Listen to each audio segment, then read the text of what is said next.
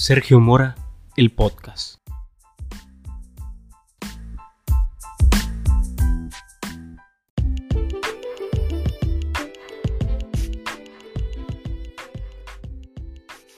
Las grandes oportunidades nacen de haber sabido aprovechar las pequeñas. Bill Gates.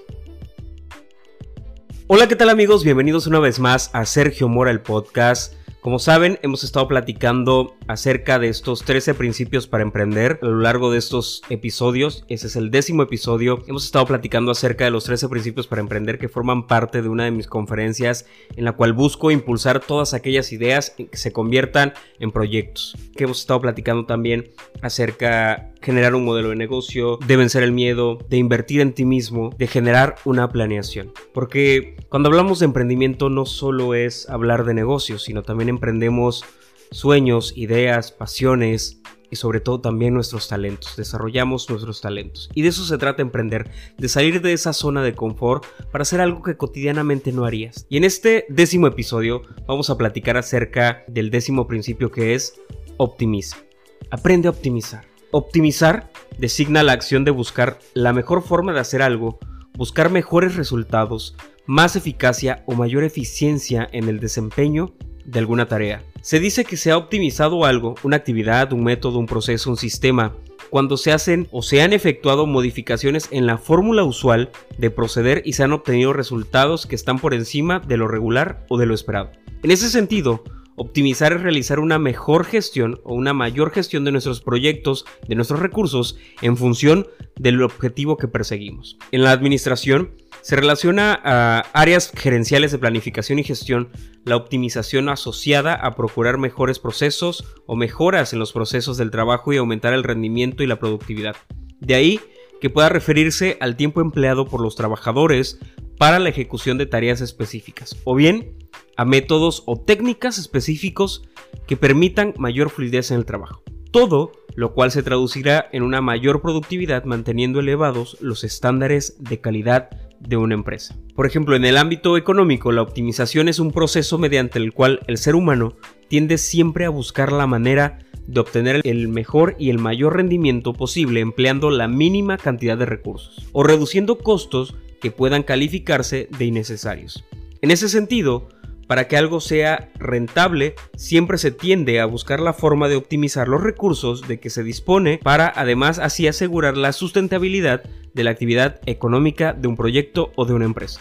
En los ámbitos, por ejemplo, de informática y la tecnología, la optimización es el proceso a través del cual se mejora la eficiencia y la rapidez en el funcionamiento de un sistema. En ese sentido, se puede optimizar un software, un hardware, un sistema de redes, una computadora, un celular, incluso aplicaciones. Recuerda que tu proyecto tiene que brindar una solución. Esto ya lo habíamos platicado en anteriores episodios, pero busca que tu proyecto brinde una solución a una problemática. En el menor tiempo, esfuerzo y economía. Podemos definir que la optimización de recursos es el uso de la mejor forma posible de todo lo que disponemos. Se puede definir como un proceso en el que se utilizan los recursos disponibles de la forma más rentable. Al hablar de optimizar podemos utilizar la palabra mejorar, es decir, la optimización de recursos es el mejoramiento del uso de dichos recursos. Un ejemplo muy fácil de entender es la optimización en el área, por ejemplo, en el área financiera, cuando estamos gastando dinero de manera innecesaria. Ahora, automatiza todo lo que puedas. La automatización, ya sea por el uso de tecnologías o el software que optimizan tu proyecto, trayendo muchas ventajas con ello. Creo que automatizar es una de las cosas más inteligentes en, cuanto a la optimización se refiere que puede hacer un emprendedor, ya que reduce tiempo, reduce errores, los procesos son más rápidos e inviertes mucho menos. Algunos ejemplos de automatización y de optimización son proyectos tan populares como Amazon en el comercio en línea, eh, Airbnb en el hospedaje, Uber en el transporte o Netflix en el cine. Recuerda, usa la tecnología a tu favor para optimizar y sobre todo automatizar tus procesos. Recuerda y ten claro, optimización de recursos, optimización de procesos, optimización de tecnologías, automatización y optimización de tiempo. El tiempo es el recurso más valioso del ser humano, el único que no regresa. Dependerá de ti cómo y con quién invertirlo. Amigos, muchas gracias por acompañarme en este episodio número 10. Recuerden que ya estamos muy muy cerca de concluir esos tres episodios para emprender que forman parte de esta conferencia que les platicaba, en la que se busca impulsar estas ideas, desarrollar estos proyectos y sobre todo darles un camino y brindarles ese impulso a que se logren estos objetivos. No olviden que pueden seguirme en todas mis redes sociales como Sergio Mora y que también pueden escribirme y hacerme preguntas y les propongo compartirme de qué tema les gustaría que platicáramos en la siguiente temporada. Esa primera temporada de los 13 principios para emprender, nos quedan solo 3 episodios y estamos a punto de concluir.